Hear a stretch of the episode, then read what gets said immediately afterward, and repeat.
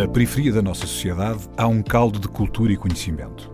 O que há de único no nosso país, para além da nossa geografia, da nossa história e das nossas pessoas, é o número de possibilidades que tem. A nossa diversidade e o conjunto de conhecimento que ela contém é a nossa maior riqueza. Um saber que não vem nos livros e um querer que vem de dentro.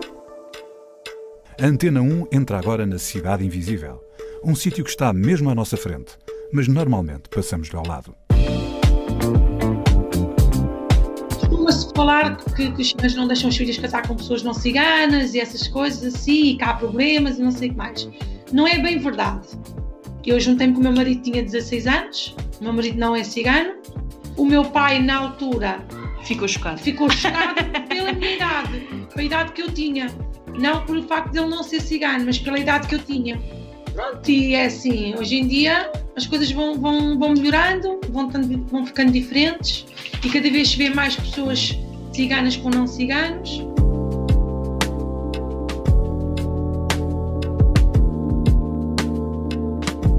A Cidade Invisível é, outra vez, o bairro da Corraleira, em Lisboa, onde nasceram as irmãs Débora e Cátia Vaz Maia. Elas pertencem a uma família que se estabeleceu na cidade há mais de 200 anos e que contou com várias mulheres fortes. Débora e Cátia seguem-lhes o exemplo. Olá, Cátia e Débora. Obrigado por estarem aqui connosco. Vocês são. Bem, são umas convidadas mencionadas nas nossas conversas já há, há cerca de um ano, aliás, até antes do programa começar, para ser verdade, porque o programa se chama Cidade Invisível e pretende ir a recantos das metrópoles e com isso perceber um bocado das suas histórias, não é? E às vezes histórias que não são contadas, mas são importantes para fixar a história da cidade, não é? E as nossas convidadas de hoje têm uma história É, muito é. ligada à cidade de Lisboa, que tu vais, vais enquadrar, não é?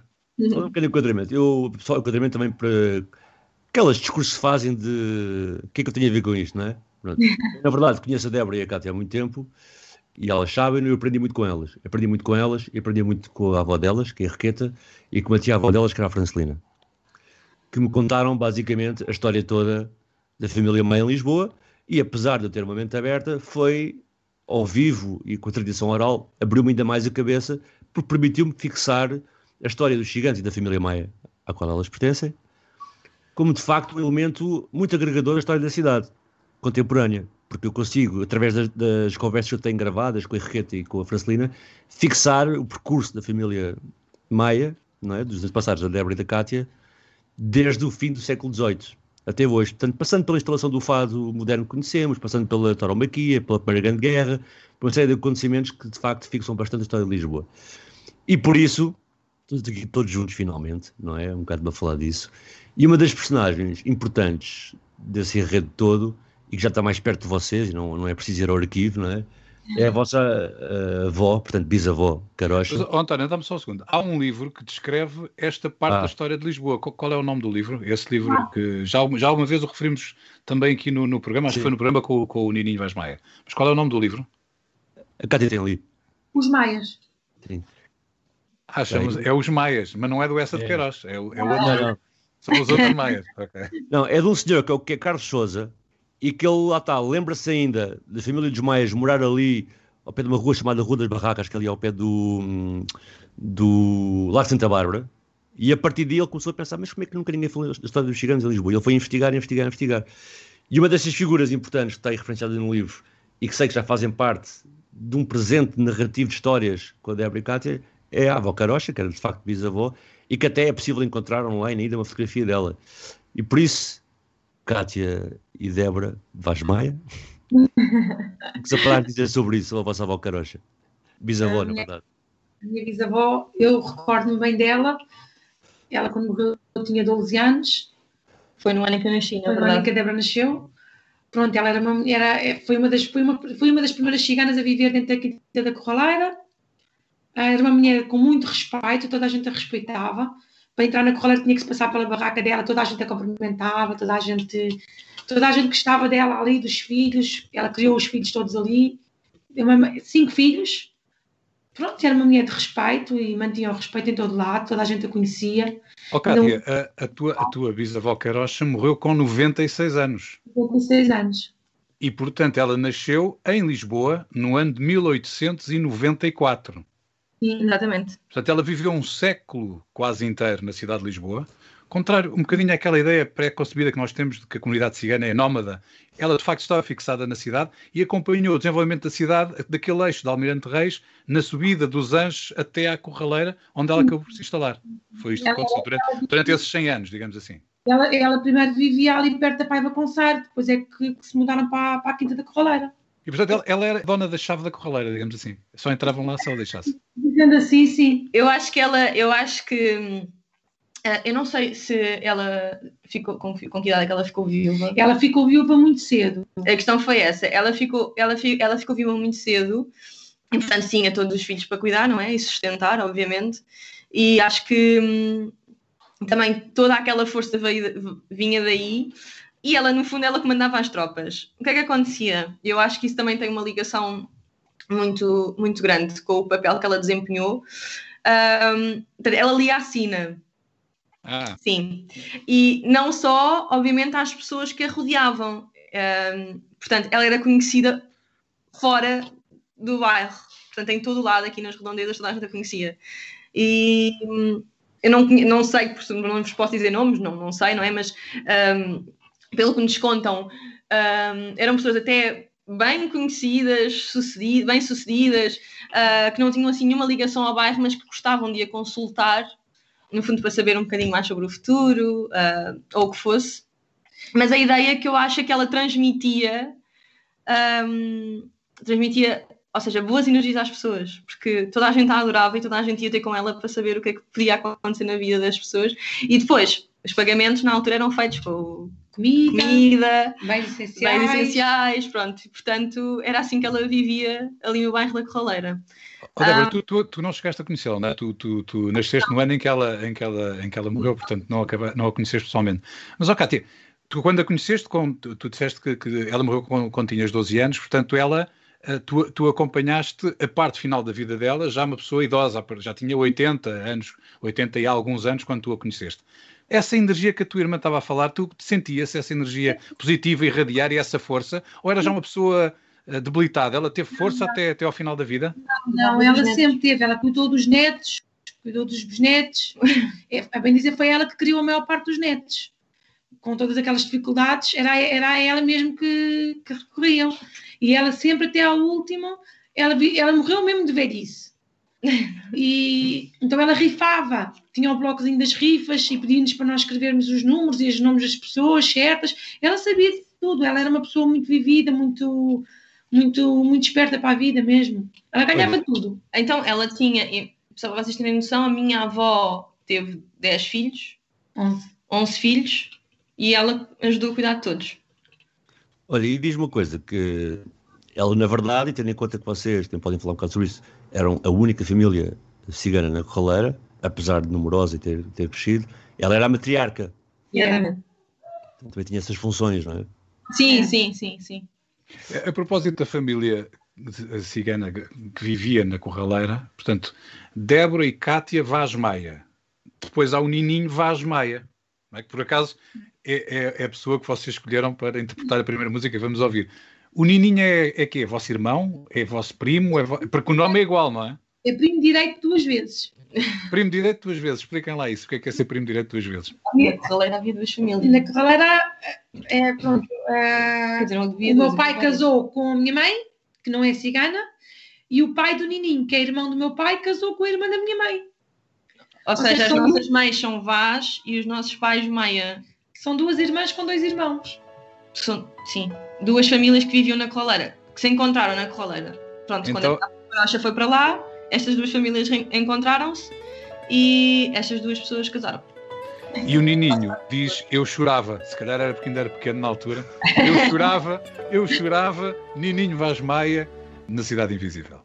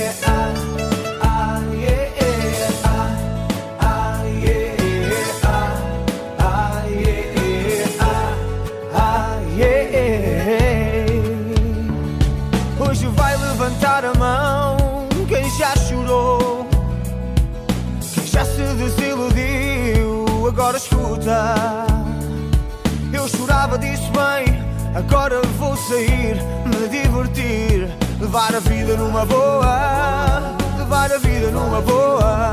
Ao teu lado, ao teu lado, não quero mais, quero mais, magoar meu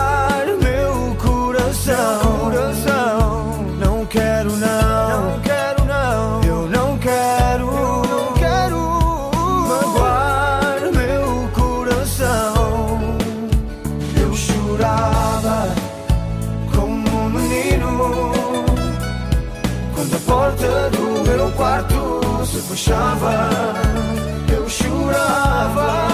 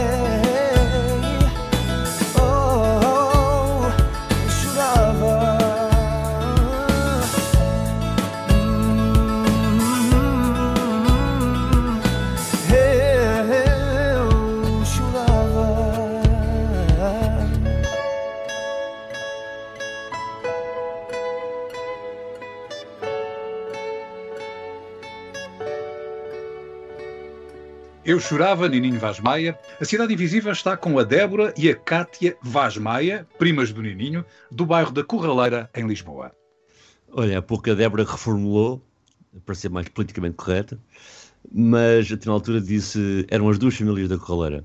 Claro que sabemos que há mais famílias da Corraleira. Ah, sim, sim. Sim, mas na verdade a família Maia e a família Vaz eram muito representativas da Corraleira e uma família é cigana, a outra não é, não é? Isto leva a outra questão. Vocês estão a falar com grande normalidade disso, ainda bem, porque é a vossa normalidade, mas normalmente as pessoas não sabem isso.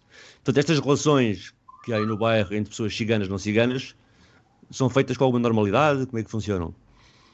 Eu acho que sim. Ah, aliás, ah, eu vou pegar um bocadinho outra vez na, na avó Carocha. Eu acho que também foi esse o grande papel que ela teve, que ela acabou por ter na Corroleira, ou seja, que hum, o encontro de famílias que tinham possivelmente hábitos diferentes, por exemplo, corresse da melhor maneira, e acho que a integração foi. Foi que é o que se vê, não é? Correu super bem, temos cá todos. Hum, aliás, depois disso, também não, foi, não foram só os, no- os os nossos pais que se juntaram com, com as mães, entretanto já temos pessoal mais novo também que já se casou com outra família também, não cigana, eu e minha irmã, por exemplo. Sim, sim. Também. Olha, e como é que isso é vivido a nível de tradições? Quer dizer, eu sei um bocado, mas vocês têm que responder isso. Ou seja, como é que isso é vivido, não é? Porque há sempre a ideia de, ah, se calhar perde a tradição, não perde, se calhar que os maridos não ciganos também ganham parte das tradições. Também, também- Isso é assim, isso hoje em dia já está, já está muito diferente. Na altura dos meus pais não, não houve problema porque eles viviam mesmo como se fosse uma família só.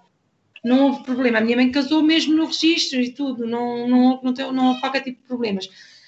Costuma-se falar que, que os chineses não deixam os filhos casar com pessoas não ciganas e essas coisas assim, e que há problemas e não sei o que mais. Não é bem verdade. Isso não é bem verdade. Eu juntei-me com o meu marido, tinha 16 anos, o meu marido não é cigano. O meu pai, na altura, Ficou chocado. ficou chocado pela minha idade, pela idade que eu tinha. Não pelo facto de ele não ser cigano, mas pela idade que eu tinha. Pronto, e é assim, hoje em dia as coisas vão, vão, vão melhorando, vão, tando- vão ficando diferentes e cada vez se vê mais pessoas ciganas com não ciganos. Mas as tradições também passam de um lado para Ou seja, por exemplo, vou dar um exemplo. O, o, o teu companheiro, o teu marido, não é? Não é cigano, mas vive um bocado também na esfera de tradição cigana. Também conhece, respeita. É isso estou a perguntar se há essa passagem. Sim. E, Eu, meu, o meu transformou-se num, num cigano. É? Calhar muito mais do que eu, porque. É bem, assim, eu não sei se algum de vocês já conviveu, quer dizer, o António eu sei, mas se algum dos outros conviveu com uma família cigana, mas é, é tão fácil gostar de estar, de estar no meio, porque uh, depois é a música, toda a gente gosta da música, porque eles cantam, porque eles tocam, e porque isto é, é uma coisa que já vem, que já nasce com, com todos os gigantes praticamente, que eu acho que é tão fácil uma pessoa que vem de fora gostar e integrar-se neste ambiente que hum, mesmo nós temos casado com, com pessoas que não são ciganas, quer dizer, uh, eu pelo menos falo para mim, o meu marido adora e, e sei que, por exemplo, a minha família também, também gosta muito dele. Uhum. Oh, Débora, há aqui às vezes uma ideia que se calhar é, é, enganadora, só porque é mesmo o contacto de coisas que às vezes estão distantes e, e, precisam de se calhar estar um pouco mais próximas. É que há aqui uma zona de fronteira, é que há alguma dificuldade das pessoas quererem conhecer outras comunidades, seja a cigana, seja outra, e, e o, o, o recíproco também é verdadeiro, isto é que há alguma dificuldade de deixar entrar as pessoas na comunidade. Neste caso específico que estavas a relatar do teu marido, como é que foi essa aceitação? Portanto, é, é, foi fácil ele chegar, aceitarem-no, ele fazer parte da família e de repente é, é da família e tu estavas a dizer que ele é mais cigano que os outros, é mais cigano que tu. Como é que, isso, como é que esse processo acontece? Porque às vezes isto é quase um, um bicho de sete cabeças e se calhar na prática depois estas coisas não são problema nenhum. Não, não, é um problema que não existe. No meu caso, para ser muito sincero, eu acredito que, que algumas famílias ainda tenham mais dificuldades em aceitar, mas um, no meu caso, eu não o posso dizer, porque eu juntei-me num dia e num dia a seguir estava com, com o Gonçalo, que é o meu marido. Isto foi perto da altura de Natal, portanto, no dia a seguir eu estava com ele, com todos os meus tios, primos, família, todos juntos, a beber uns copos, a cantar, a, a pandigar. A pandigar. Isso é que é pressão sobre o Gonçalo Fogo? no dia seguinte. Ele adaptou-se muito bem. Não, mas ainda, ainda, existe, ainda existe algum preconceito. Em certas famílias ainda existe algum preconceito. Eu acho que dos dois lados. É? Mais difícil, mais difícil de, de, de aceitarem, mas acabam sempre por. Eh, eles aceitam melhor uma mulher não cigana do que um homem. É mais porquê? Porquê, porquê, porquê, porquê, porquê que isso acontece? Não sei, é porque têm medo que as filhas percam a tradição. Percam o nome, se calhar um bocado por aí, não? Sim, sim, um pouco disso. Não, eu acho também. Uh, quer dizer, ainda se continua com aquela ideia que existe que a, que a mulher é um bocadinho mais frágil, digamos assim, uh, que não é verdade, mas a existir eu acho também é um bocadinho por aí, é proteção, pronto, que alguns pais ainda querem continuar a dar às filhas nesse aspecto, uh, que eu acho que por um lado é muito bom, e por outros tem, tem a sua parte negativa também, mas... Há aqui dois dogmas que, que acabam por cair com a conversa que estamos a ter, e que a Cátia há um bocado expôs, é que não é só esta questão do casamento entre ciganos e não ciganos. Tu falaste há um bocado de uma coisa importante que foi o teu pai não ficou nada chocado uh, que a tua paixão e o teu namorado fosse um não cigano, chocou mais a questão da idade. Mas não é uma tradição também cigana uh, uh, as meninas casarem muito novas? Hoje em dia já não. Antigamente casavam com 12, 13 anos. Hoje em dia já não se vê isso. Já não se vê. Elas agora casam com 20, 19, 20 anos, pronto. Continuam, continuam a ser novas, não é? Mas não, não tão novas como, como antigamente. Antigamente eram casamentos arranjados. Os pais arranjavam os casamentos aos filhos. Já não se vê nada disso. Elas casam de livre vontade. Elas agora casam duas e três vezes. E antigamente era, o marido era para toda a vida, com maus tratos, com pobreza, com tudo. O marido era para toda a vida. Hoje em dia já não. Já, já se vê, elas, elas largam os maridos, agora casam Não, eu, eu, mas só acrescentar que nós também às vezes pomos isso muito nas famílias ciganas, não é? Mas esquecemos que, por exemplo, nos tempos da minha avó, os casamentos também eram relativamente arranjados, também se casavam aos 12, 13 anos, não é? E às vezes pomos esses sonos nas famílias ciganas e esquecemos que isso era uma tradição não muito antiga, tanto, até recentemente, em Portugal inteiro. Uh, a Débora há pouco estava a dizer que uh, há às vezes a ideia de que as mulheres são mais fracas, mas vocês as duas até demonstram exatamente o contrário, vocês são empresárias, têm negócios e, e, fazem muito bem pela vossa vida e sabem muito bem tratar de vocês e da vossa família. Uh, e antes de tratarmos disso, se calhar poderíamos ouvir uma música que fala um bocadinho da alegria da comunidade cigana, que, que nós falávamos há pouco também, a propósito do Gonçalo, marido da Débora, uhum. uh, da forma como ele se integrou na comunidade cigana e dizia que cantavam muito E vocês escolheram os Gypsy Kings para nos uh, mostrarem o Ami Manera. Porquê é que escolheram esta música especificamente? Olha, quem escolheu fui eu. eu cresci, é a minha infância. Eu fui cresci a ouvir o Gypsy King. É intemporal. E é intemporal. É isso mesmo. Então vamos ouvir os Gypsy Kings, à minha maneira.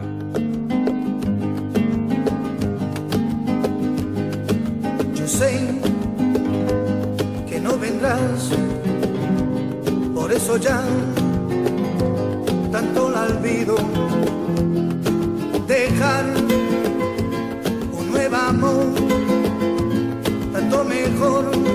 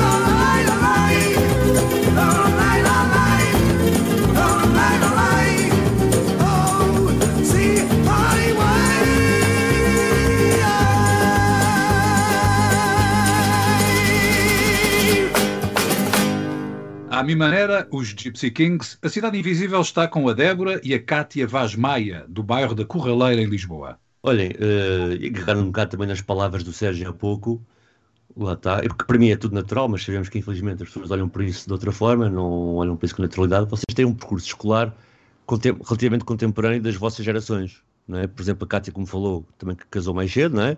Tiraste o quê, Cátia? O nono? No ano.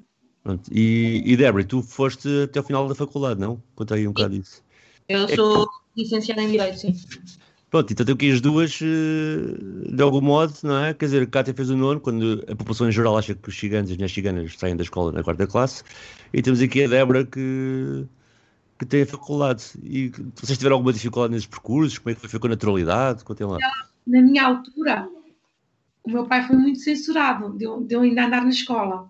Eu nunca fui uma boa aluna. tenho verdade para dizer, nunca fui uma boa aluna, mas era razoável.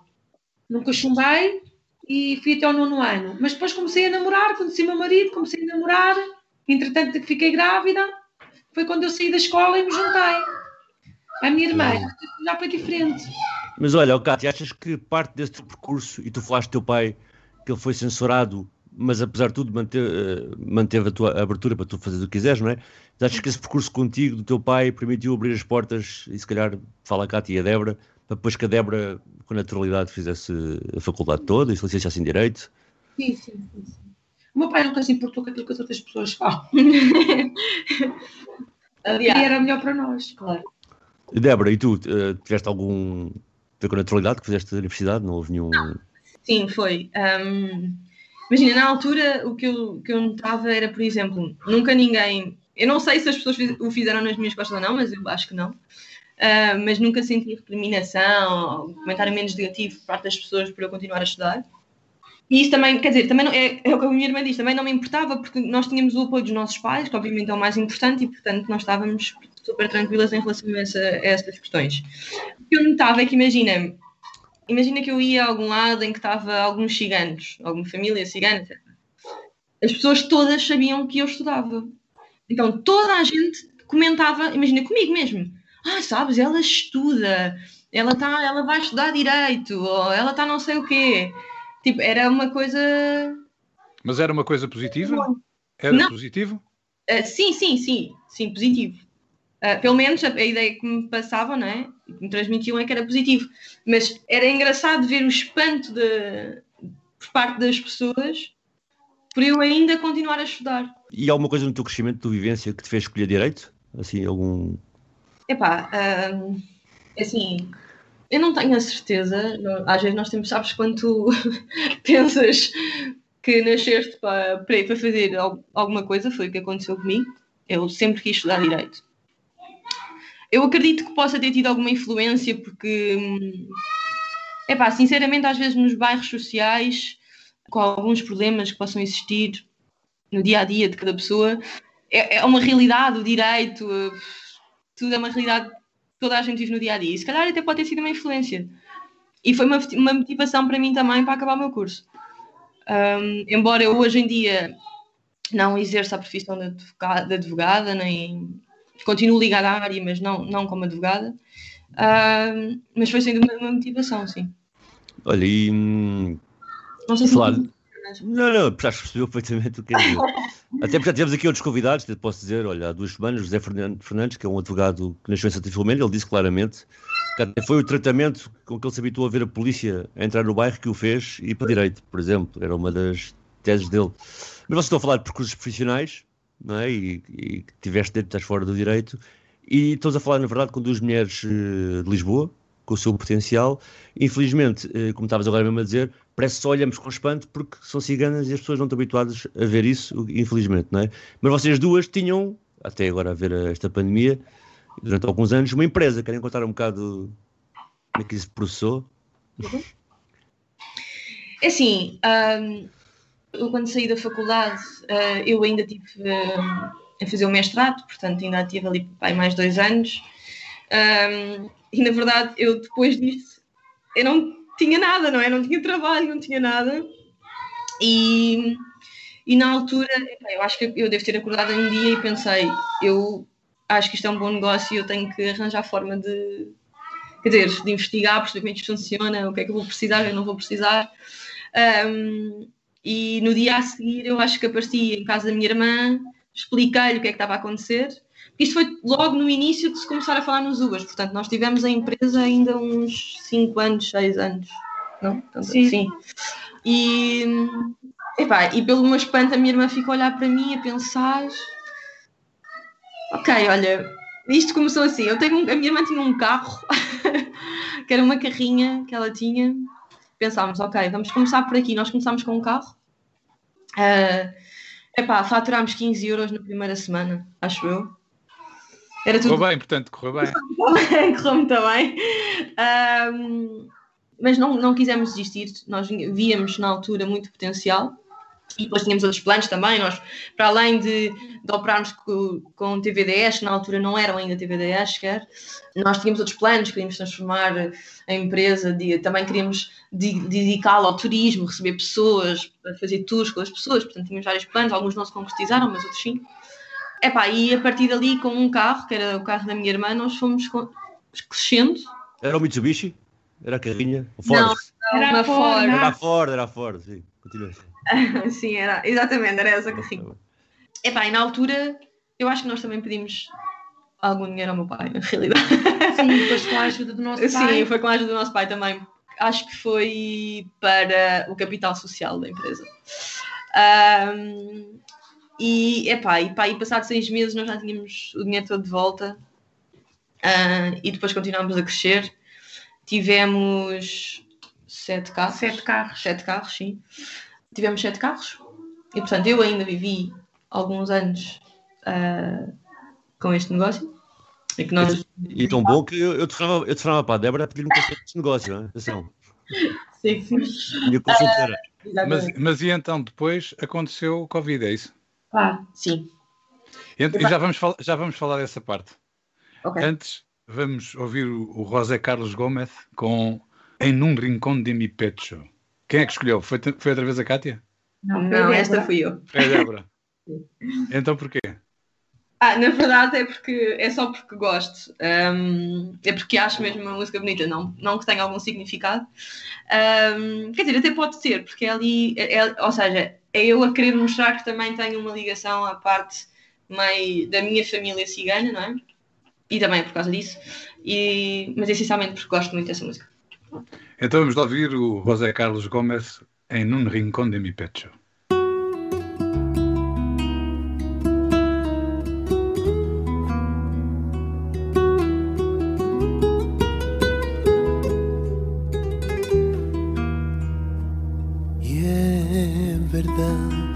Cuando salía la luna, contaba de una en una solo por volverla más.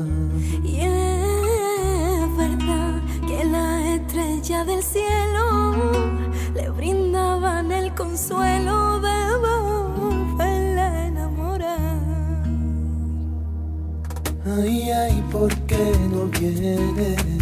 Ay, ay, ¿por qué se va? Ay, ay, ay, ¿por qué no quiere?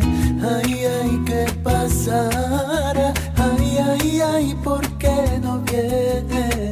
Ay, ay, ¿por qué se va? Llevo tu nombre grabado en un rincón de mi pecho y me duele hasta el aire y amarte no puedo, no, no puedo. Llevo tu nombre grabado y me duele hasta el aire y amarte no puedo, no, no puedo.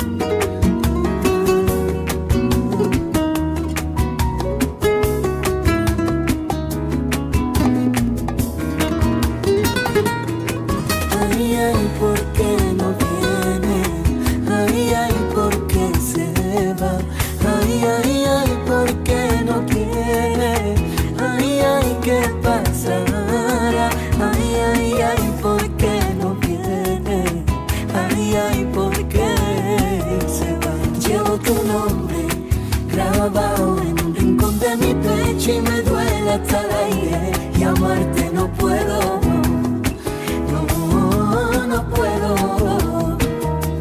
Llevo tu nombre grabado en un rincón de mi pecho y me duele hasta el aire. Y amarte no puedo, no, no puedo. Pa' ti corazón, por la razón de tanto delirio, de tanto amor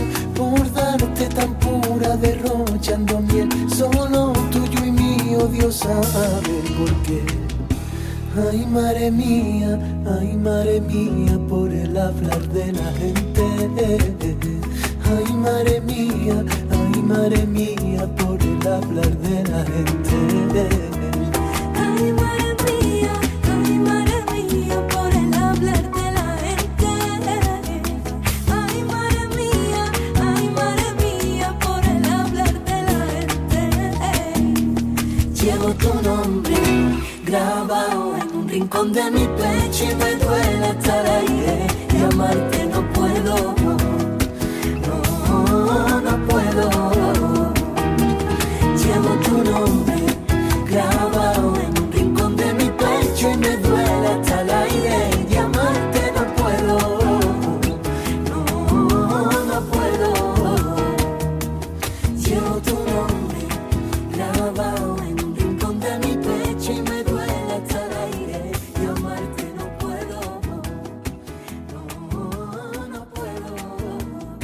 Em um rincão de mi pecho, José Carlos Gomes.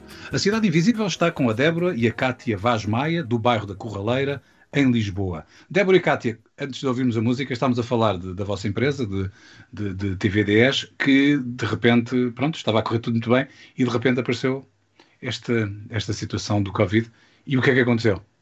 As coisas começaram a falhar, as pessoas deixaram de utilizar este, este meio de transporte, as despesas. confinados, não é? o confinamento, as despesas que sempre a surgirem e foram-se acumulando.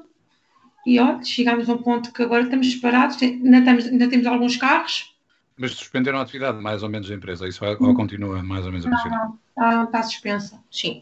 Mas vocês chegaram a ter eh, quantos empregados? E, e era interessante porque os empregados, a ma- a maioria deles eram homens, não é?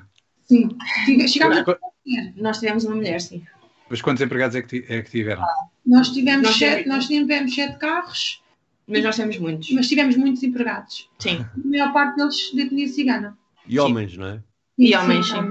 Olha, Como é que eles acharam- reagiam? Como é que eles reagiam a, a, a serem, a serem comandados por, por duas mulheres? Com um bocadinho de vergonha. Deles tinham vergonha. Sim, eu acho que no início eles tinham vergonha, mas isso não era impedimento para que eles não continuassem a trabalhar. E respeitavam-nos imenso e ajudavam-nos também muito, na verdade. Um, epá, e foi, foi brutal. Olha, uma coisa que eu fui sentindo na cidade durante esse tempo, e vocês podem aferir se é verdade ou não, é que, como vocês sabem, e vocês também têm um bocado o olho nesse negócio, nós estamos habituados a ver taxistas, não é? Homens brancos, taxistas, eh, não é? A conduzir. E o que eu comecei a sentir com, com a vossa empresa e com outras é que de repente tínhamos uma série de pessoas a conduzir na cidade que eram ciganos, que eram imigrantes. Acham que tem a ver com o facto do Uber, como como é à base do algoritmo e não há este reconhecimento pessoal não, tem, não havia essa discriminação, portanto não havia problema nenhum, é isso a perguntar, né? porque de repente comecei a reparar muito nessa cidade, que havia, por exemplo, muitos motoristas ciganos do Uber, enquanto nós habituámos a nunca os ver os táxis, não é? E portanto, de repente, Era mais fácil, era mais fácil deles conseguirem um, um emprego na Uber, porque não, não podia tanta, tanta democracia, e era mais fácil eles entrarem. Democracia. No táxi eles pedem muita coisa, e na Uber não se pedia tanta coisa. Era só o registro criminal, na É. altura, Epá, eu por acaso tenho uma opinião um bocadinho diferente. O processo era mais facilitado, é verdade. Um, no início, depois, um, depois com a regulamentação e tudo mais, ficou. Quer dizer, o processo acabou por ser um processo normal, eles tinham que ter curso. Um, eles acabaram por fazer, obviamente. Se quisessem continuar a trabalhar, tinham que o fazer e fizeram.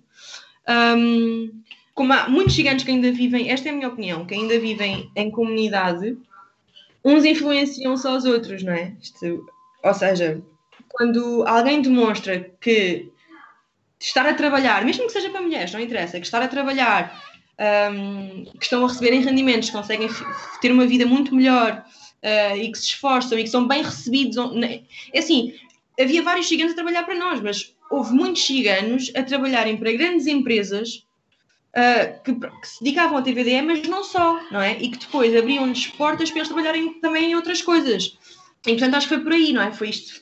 Realmente havia um processo mais facilitado e, e para quem talvez nunca tinha, para pessoas que nunca tinham tido um trabalho, digamos assim, ah, fora daquilo que é mais normal para a comunidade cigana, ter um processo mais facilitado já ajuda, não é?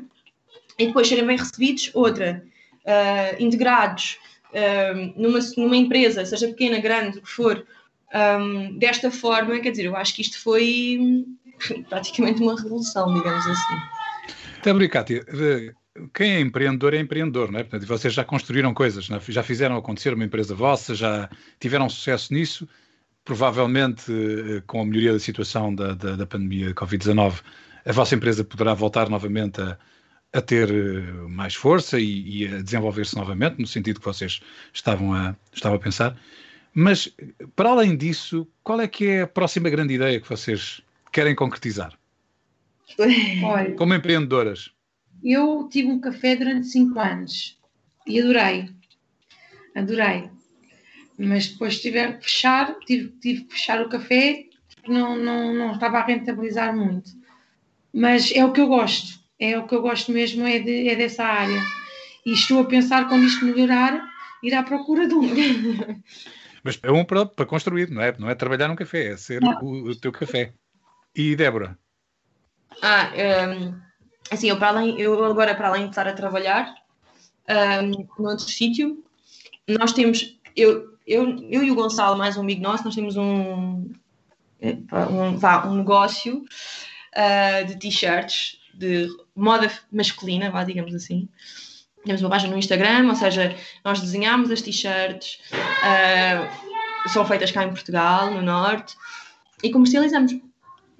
E para além disso, estamos agora a tentar desenvolver um projeto de sushi takeaway. Isto não é, não é nenhuma novidade, mas como é uma área que nós gostamos muito, ah, nós estávamos a pensar ah, dedicar-nos também a isso.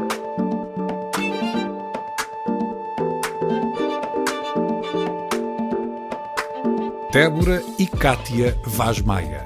Elas pertencem a uma família que se estabeleceu na cidade há mais de 200 anos. A Cidade Invisível é o bairro da Corraleira, em Lisboa. Cidade Invisível, um programa de António Brito Guterres, João Pedro Galveias e Sérgio Noronha, com produção de António Santos e concessão sonora de César Martins. Também disponível em podcast, nas aplicações RTP Play e em antena1.rtp.pt.